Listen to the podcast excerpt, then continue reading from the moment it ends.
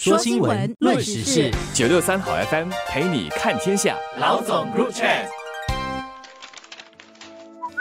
你好，我是罗文燕，华文媒体集团营运总编辑。你好，我是吴欣迪，联合早报总编辑。在新加坡拥车证价格节节攀升之际，陆路交通管理局上星期五七月二十三号宣布调整拥车证配额的计算方式。新的计算方式相信将能缓和拥车证的波动幅度和拥车证成交价的攀升。路交局每季度会宣布下来三个月的拥车证配额。原本的配额计算方式是根据上一个季度的报销车辆来计算，而下来从八月开始，每季度的拥车证配额将根据上两个季度度的报销车辆的滚动平均数来计算，也就是每一个季度的配额基本上会是根据上两个季度的刹车总量的一半来作为基准。陆路交通管理局说，新一轮的调整是为了要减少每一个季度拥车证供应的波动，同。时继续让报销车辆的配额快速回流到市场。的确，新的计算方式根据半年而不是三个月的报销车辆来计算，相信将能缓解拥车证配额和价格的剧烈波动。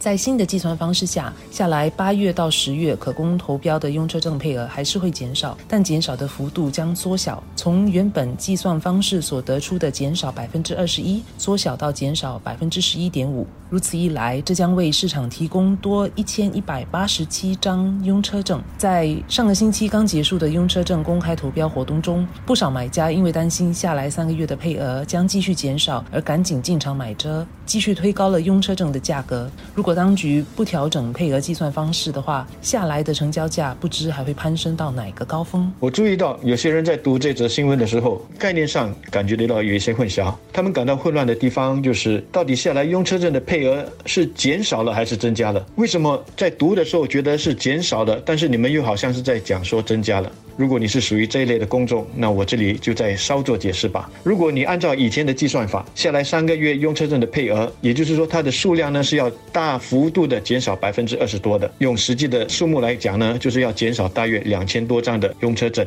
但是因为现在当局在计算下来的配额的时候呢，是采用轻的方法，因此原本要减少两千多张的，现在就变成只是减少了一千多张。所以听起来就好像说有一千多张呢是多出来了。这所谓多出来的，其实不是真的多出来。而是说减少的幅度呢，现在少了一半。打个比方，这个就好像说，老板呢原本是要扣你两百多块钱的薪水，但是他重新计算了之后，他回来告诉你说，哦，你现在还是要扣薪水，但是从原本的两百多块钱减到只是扣百多块钱，但你还是被扣薪水的，你的薪水并没有因此增加了多百多块钱。那用车证的这个成交价会因此而带来了什么样的影响呢？原本以为说供应会大幅度减少的。现在呢，可能因为供应量没有减少的那么多，所以呢，它的价格可能就不会上升的那么快。也换句话说，价格的波动可能就会稍微的缓和一些了。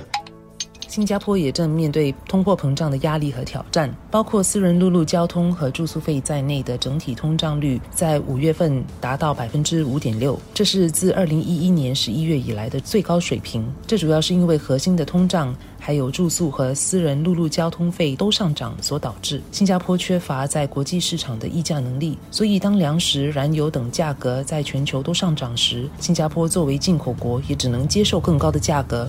这也包括车辆在内。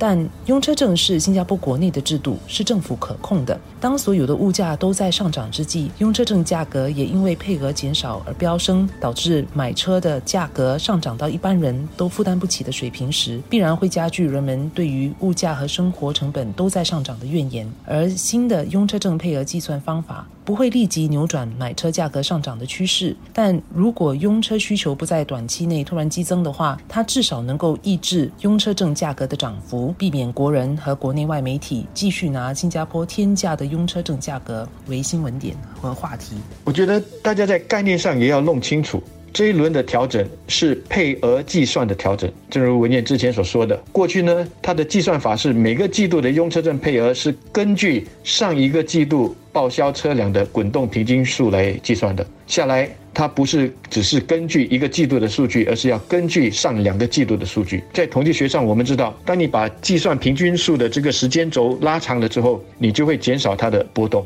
所以这一次当局要这么做，就正是为了要设法让每一个季度它的用车证的配额的增加或者是减少的幅度呢，不要波动的那么的厉害。但很重要的一点，长远来说，计算法的改变。并不会因此就去增加或者是减少它的供应量的。我再打个比方吧，如果你一年的总供应量它是一千两百，那么你平均除以十二的话，每一个月你可以很平稳的说，每一个月呢都只是供应一百。但是你也可以用另外一种方法，有时候呢，一个月我给你三百，有一个时候呢，一个月我只给你五十，但是一年下来，你的总供应量还是维持在一千两百。但是每一个月它的供应量呢，上下波动就很大了。当局这一次要做的，就是要设法把每一个季度它的供应量的这个起伏，不要把它弄得那么大，要设法平稳它。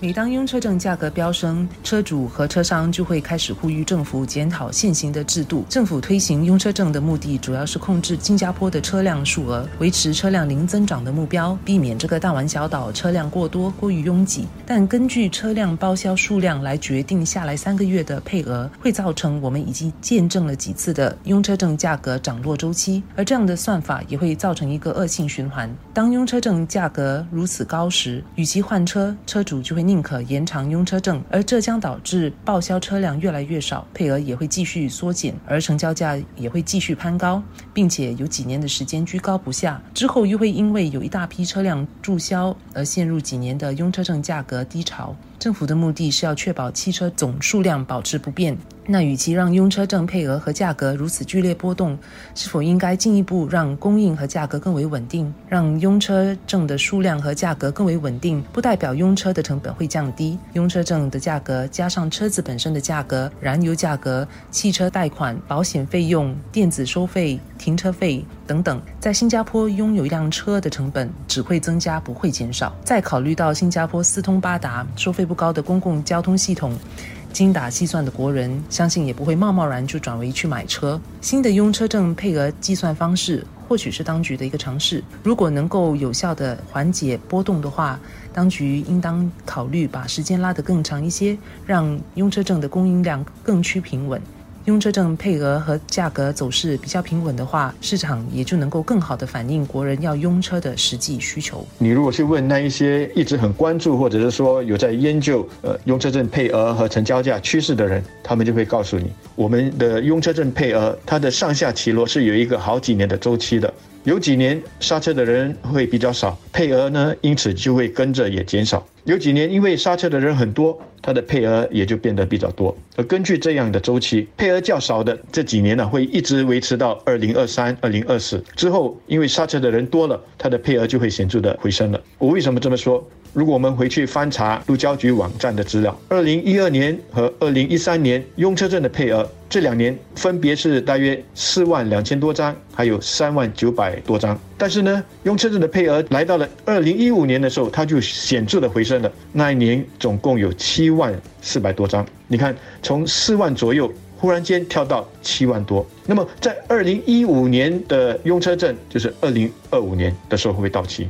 所以到时呢，我们也会可以预期会有另一轮的这个刹车潮，也就是说，那个时候用车证的配额又会有显著的增加了。所以呢，它的起伏就会因此这样子上下上下。那么当局这一次是把原本一个季度的数据拉长到说两个季度来计算，但是当局要不要一劳永逸的以更长远的眼光？来设法解决用车证配额的这种几年呢就要来一次上下波动的这样的一种趋势，来把它解决掉。我觉得这真的是一个值得当局再去深入探讨的。